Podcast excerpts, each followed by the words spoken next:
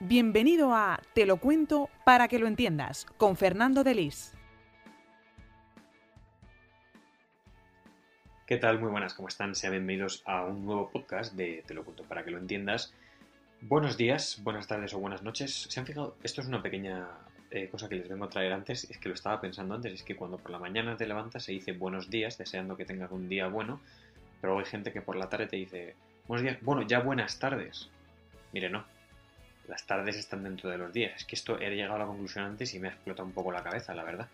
Es un error de base y de concepto que tenemos en la población española. Bueno, vengo a hablar, vengo a hablar hoy sobre la, salud mental en España. Ya sé que es un tema, no sé si bastante recurrente, pero por lo menos en, mi perfil de Instagram, arroba 21 lo trato de vez en cuando. Me gusta hablar de ello. Y hoy precisamente vengo a hablar de un titular, un titular que sacó el periódico El Mundo porque ha sido, digamos, lo más llamativo, porque es el periódico El Mundo, pero tantos otros medios se han hecho eco y han copiado literalmente el titular, que es aumenta tras la pandemia hasta un 246% la peligrosa moda de las autolesiones en menores. Así como han oído, la peligrosa moda de las autolesiones en menores. Bien. Es un poco, digamos, el tema es complicado de tratar. Yo entiendo que para los medios de comunicación no tiene que ser fácil, pero considero que llamar moda a las autolesiones en menores, y más cuando han subido un 246%, quizá no sea el término más acertado, ¿no? Tengo una serie de datos que quiero darles, eh, acompañados de una reflexión final, y es que para empezar, según el INE, el Instituto Nacional de Estadística, al que recomiendo se pasen por la web si necesitan frenético, tienen usted un día tranquilo, necesitan algo frenético en su vida, pásense por el INE. Ah, e-, es útil, la web es útil. Según el INE, en el año 2019, hace dos años, del último año que se tienen registros, 3.671 personas se suicidaron en España, convirtiéndose en la principal causa de muerte entre jóvenes de 15 a 29 años. Esto es algo que creo que no se sabe directamente. Me parece una cosa muy gorda en realidad. La causa principal de muerte entre jóvenes de entre 15 y 29 años no son enfermedades físicas, no son accidentes de tráfico, es el suicidio. Yo no lo sabía. Y trato estos temas de vez en cuando en mi página de Instagram, hago un post sobre salud mental y yo no lo sabía. Quiero entender que el resto de la gente tampoco. Es una cosa muy gorda a la que realmente no se presta tanta atención como creo que debería. Pero claro, esto fue en 2019. ¿Qué ocurrió en 2020? Pues la pandemia, el confinamiento y esto ha supuesto un boom. Ha supuesto un boom en cuanto a la gente encerrada en casa, obviamente, y van a diagnosticarse más casos de ansiedad, más casos de depresión. Bueno, pues la pandemia ha provocado, se calcula, que 53 millones de casos adicionales de trastorno depresivo mayor y 76 millones de casos de trastornos de ansiedad. Es que esto es una barbaridad. En 2020, los casos de trastorno depresivo mayor y trastorno de ansiedad aumentaron un 28 y un 26% respectivamente.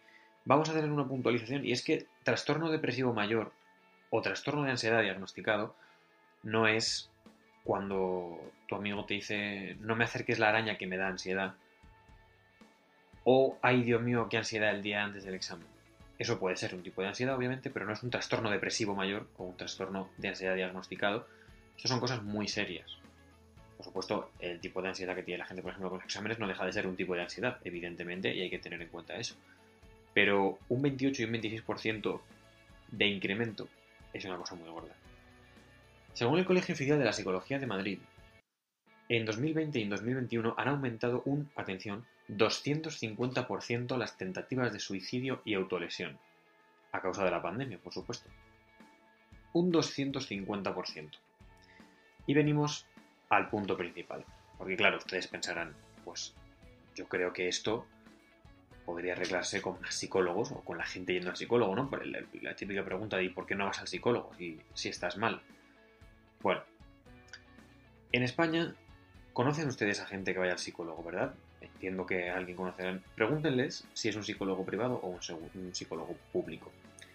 Tristemente, hay mucha gente en España que no se puede permitir sesiones de psicólogo. Las sesiones de psicólogo suelen ser una vez a la semana, una vez cada 15 días, incluso una vez al mes, si la terapia va mejor. Y, evidentemente tiene un precio, tiene un precio que oscila entre los 30 y los 70 euros más o menos la sesión.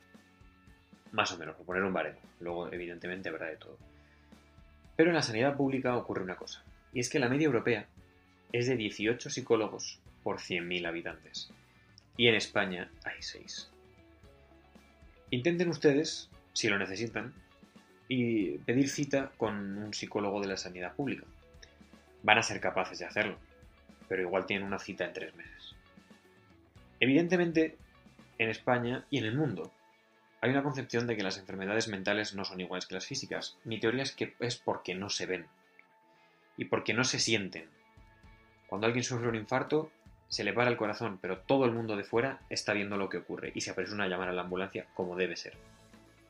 Una persona con depresión, que puede llevarle al suicidio, una persona con ansiedad, que puede no dejarle hacer vida normal, de hecho es lo que ocurre con ansiedad, se lo lleva para adentro.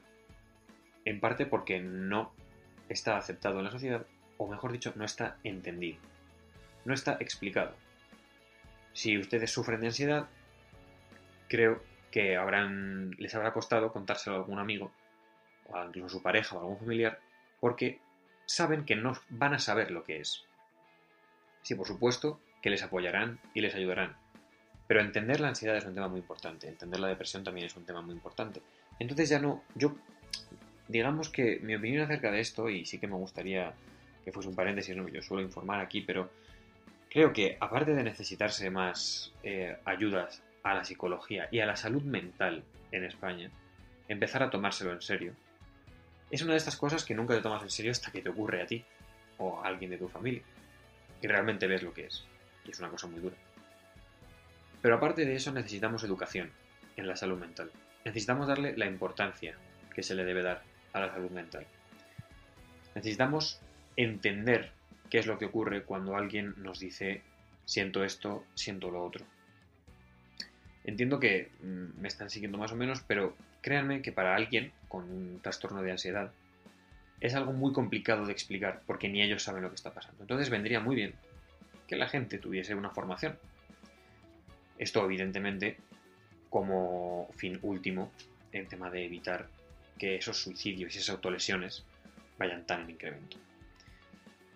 Espero que con estos datos entiendan que cuando lean ustedes un titular que se llame la moda de las autolesiones crece, vean que detrás de esa moda, entre comillas, hay un problema muchísimo mayor. Tengan ustedes un feliz día, eh, continúen con él, intenten ser felices y hacer felices a los demás, y nos vemos en el siguiente podcast. Un saludo.